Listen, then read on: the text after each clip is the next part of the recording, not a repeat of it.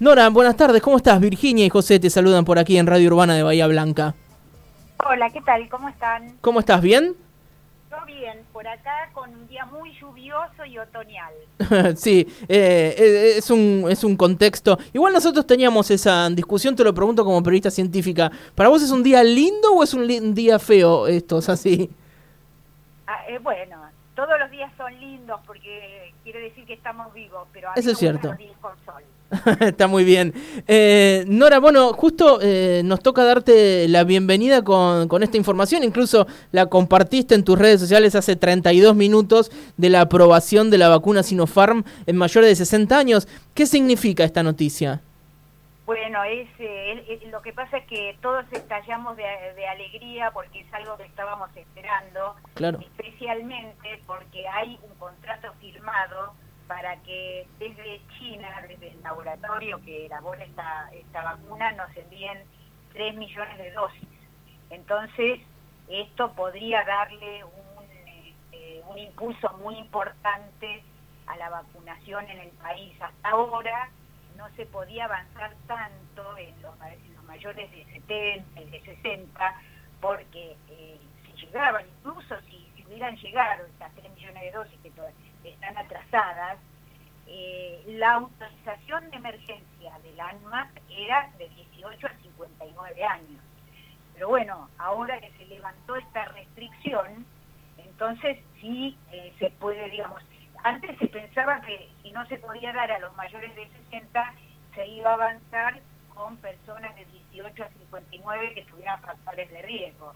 Pero eh, levantada esta restricción se va a poder avanzar mucho más con los mayores de 60, que sabemos que son el grupo en el que está el mayor riesgo. No quiere decir que no eh, el coronavirus no pueda tener este, consecuencias graves en personas jóvenes, pero estadísticamente las que tienen más peligro son las mayores de 60. Eh, Nora, pensaba, viste, que, no sé, al menos acá en Bahía no, nos pasa que eh, desde algún sector suelen comparar todo el tiempo la cantidad de dosis que llegan al país respecto de otros países. Eh, ¿Es posible hacer realmente esta comparación? Y en todo caso, si es posible, ¿con quién debiéramos compararnos? Mira, posible es hacer la comparación. No sé si es estrictamente correcto en el escenario en que hay una realmente una lotería de vacunas. De hecho, yo hoy, entre las informaciones que distribuí en Twitter, eh, puse un cuadro donde se ve la cantidad de vacunas elaboradas y la cantidad de vacunas exportadas por los países. como es bien sabido, eh, no todos los países producen vacunas. Ahí las plantas productoras de vacunas están en un puñado de países y bueno, ahí en ese cuadro se ve muy bien que, eh, por ejemplo, Estados Unidos y Gran Bretaña, todas las vacunas que producen las utilizan para consumo doméstico. O sea, ellos tienen prioridad absoluta con sus propios habitantes. Y después están, por ejemplo, la India eh, acaba de anunciar que detiene todas las exportaciones de vacunas hasta por un, este, un ascenso muy rápido de casos. Quiero decir que no es fácil conseguir vacunas, por eso hay que desarrollar la tecnología y cada país debería tener su soberanía tecnológica y poder producir, como en estos casos de emergencia, sus propias vacunas. Pero bueno, es una tecnología, si bien en la Argentina hay un grupo que está desarrollando una vacuna contra el coronavirus, por supuesto no tiene las inversiones, la cantidad de investigadores, etcétera, que hay en estos países desarrollados y por eso no se puede hacer tan rápido, ¿no? Entonces, todo el desarrollo de las vacunas y la producción está en un puñado de países y esos son los que deciden a quiénes le venden, para qué se usa, incluso países como Canadá, que comprometió la compra de hasta 10 dosis por habitante están teniendo problemas porque no les alcanzan las vacunas que les, este, que les van entregando. La propia Unión Europea está amenazando al laboratorio AstraZeneca porque están muy atrasados en la entrega de vacunas, y así en todo el mundo. Y bueno, nosotros no estamos precisamente en el centro del mundo, ni somos un país eh, poderoso económicamente, ni mucho menos. Así que, si bien, por supuesto, hubiera sido muchísimo mejor tener, eh, como se había previsto, que la idea era tratar de inmunizar a 10 millones de personas entre enero y febrero, y de hecho es lo que más o menos se había hablado con el laboratorio, con el Instituto Gamaleya, que nos iba a mandar millones de dosis, pero bueno, después eh, no llegaron. Lo mismo con la vacuna de AstraZeneca, se produce acá en la Argentina, porque hay un acuerdo para que se produzca en la Argentina, pero se envase en México. Y la planta que tiene que envasarla y fraccionarla en México tuvo muchos problemas de insumos filtros, viales para colocar eh, la sustancia activa y entonces también está muy atrasada. De hecho, hay una partida que envió el laboratorio Max Science directamente a Estados Unidos para ver si se puede envasar en Estados Unidos para poder acelerar eh, la vacunación. Es una situación de emergencia y hay 130 países del mundo que están sin vacunas. Ahora, aparentemente, las próximas semanas va a llegar un cargamento de vacunas del fondo COVAX de la OPS, está empezando a distribuir, ya, distribuyó a cinco o seis países en América Latina, pero claro, le dio prioridad a los países que no tenían ninguna vacuna.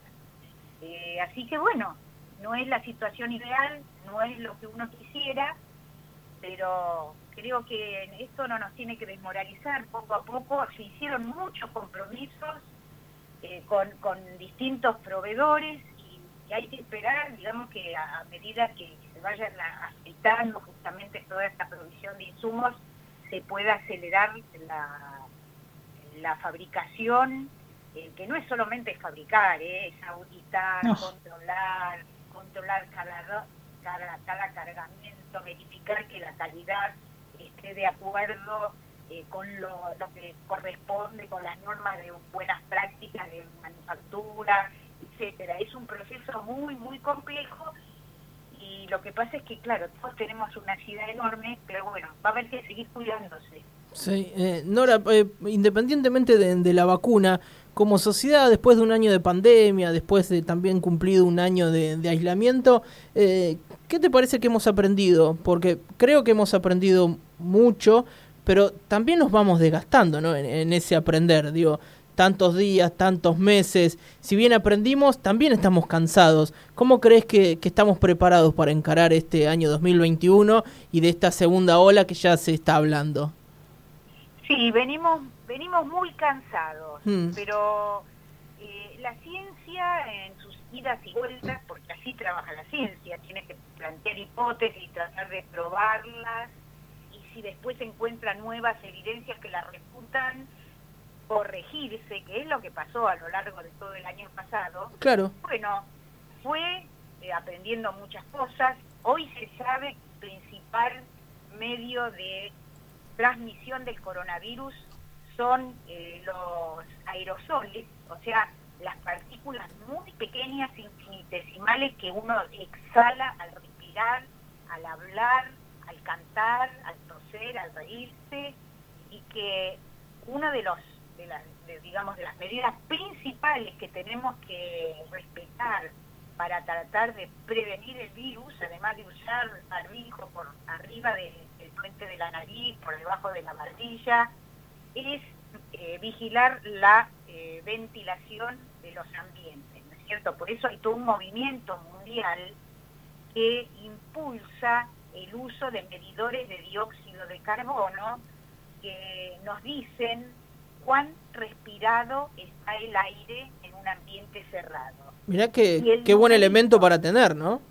Exactamente, que se propone que todas las escuelas deberían tener por lo menos uno, porque no solo va a mostrar cuando un ambiente, en un ambiente el aire está muy respirado y puede subir el riesgo, sino que también nos mm, vamos a descubrir cuando a lo mejor ambientes que pensábamos que no eran seguros, en realidad son seguros, porque simplemente basta con fijarse en el número que indica el medidor de dióxido de carbono. Si sobrepasa los 700 partes por millón, mm. entonces se puede considerar que aumenta el riesgo. Si está por debajo, y si está por debajo de 400 partes por millón, es lo mismo que si estuviéramos afuera. O sea que invirtiendo un poquito en ese dispositivo, incluso hay universidades que los están fabricando y se los están proporcionando gratuitamente a las escuelas, eh, ya es una medida muy importante para bajar el riesgo. No existe el riesgo cero, pero baja el riesgo. Y después, bueno, tratar de mantener el distanciamiento, mantener este, las ventanas abiertas con ventilación cruzada cuando uno esté en un ambiente cerrado, usar barbijo. Y se sabe ahora que, digamos, tal vez con esas medidas se puede ir previniendo una ola muy fuerte eh, sin necesidad de restringir totalmente las actividades como se hizo durante el año pasado, ¿no es cierto? Y hay otras medidas también que tienen que ver con el ingreso de personas que viajan al exterior, donde hay mucha circulación de variantes que son incluso más contagiosas y más mortales que la que nosotros tuvimos hasta ahora, como la variante de Manaus. Entonces, bueno, se está proponiendo que los que decidan viajar al exterior, bueno, que por lo menos se hagan cargo de una estadía de por lo menos cinco días y una PCR para poder verificar que no tienen eh, la infección al volver al país. ¿No? Eh, Nora, tengo una pregunta. Quería saber tu, opinión o, tu valoración respecto de la posibilidad de diferir o distanciar las segundas dosis respecto de la primera. Bueno, eso es, eh, es algo que se está recomendando y se está haciendo ya en muchos lugares. Por ejemplo, el Reino Unido, que no es precisamente un país que carezca de vacunas, es uno de los países que más rápido avanzó en el mundo en vacunación junto con Israel.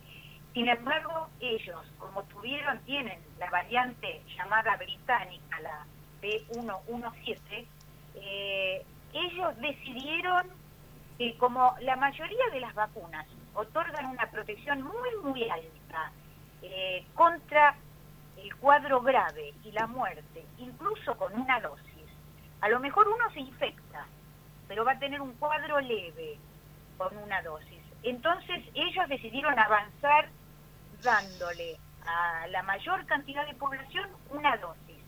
Y no dejar de dar, pero sí diferir la segunda dosis. Por eso el Plan Nacional de Vacunación y las indicaciones de vacunación que rigen ahora en el país dicen que debe, las vacunas deben tener como mínimo una diferencia de entre, de entre 21 y 28 días, pero ese es el mínimo.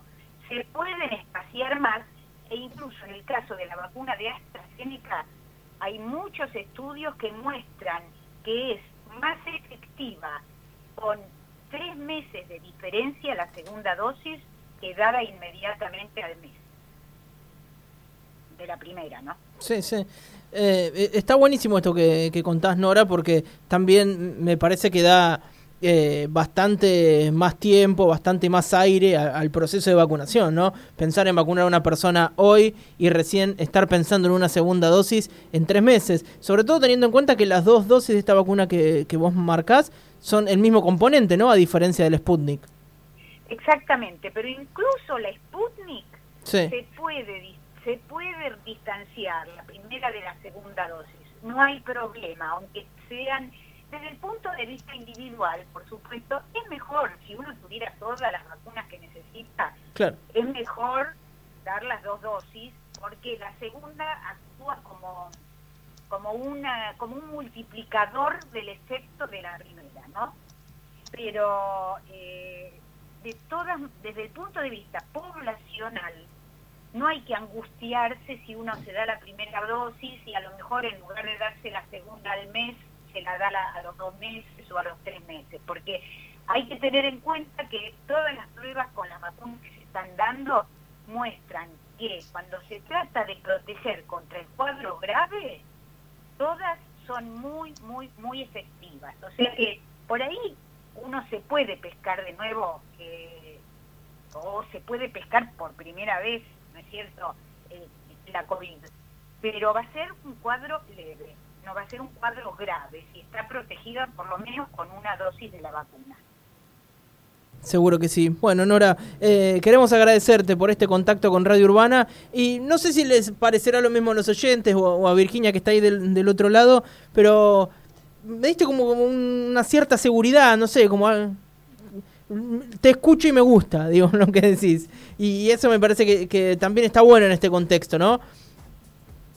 Sí, es importante, por supuesto que estamos todos cansados, que uno ya diría muchos hablando en la intimidad decimos estamos hartos, ¿no es cierto? Sí. Este, de tener que cuidarnos, etcétera. Pero no vale nada con desesperarse, digamos, no vamos a ganar nada y pensemos que aunque sea despacio, ya estamos empezando a vacunar. El año pasado, a mitad de año, todavía era una incógnita si se iban a poder desarrollar las vacunas. Sí se hizo algo inédito en la historia, que es desarrollar vacunas en un año.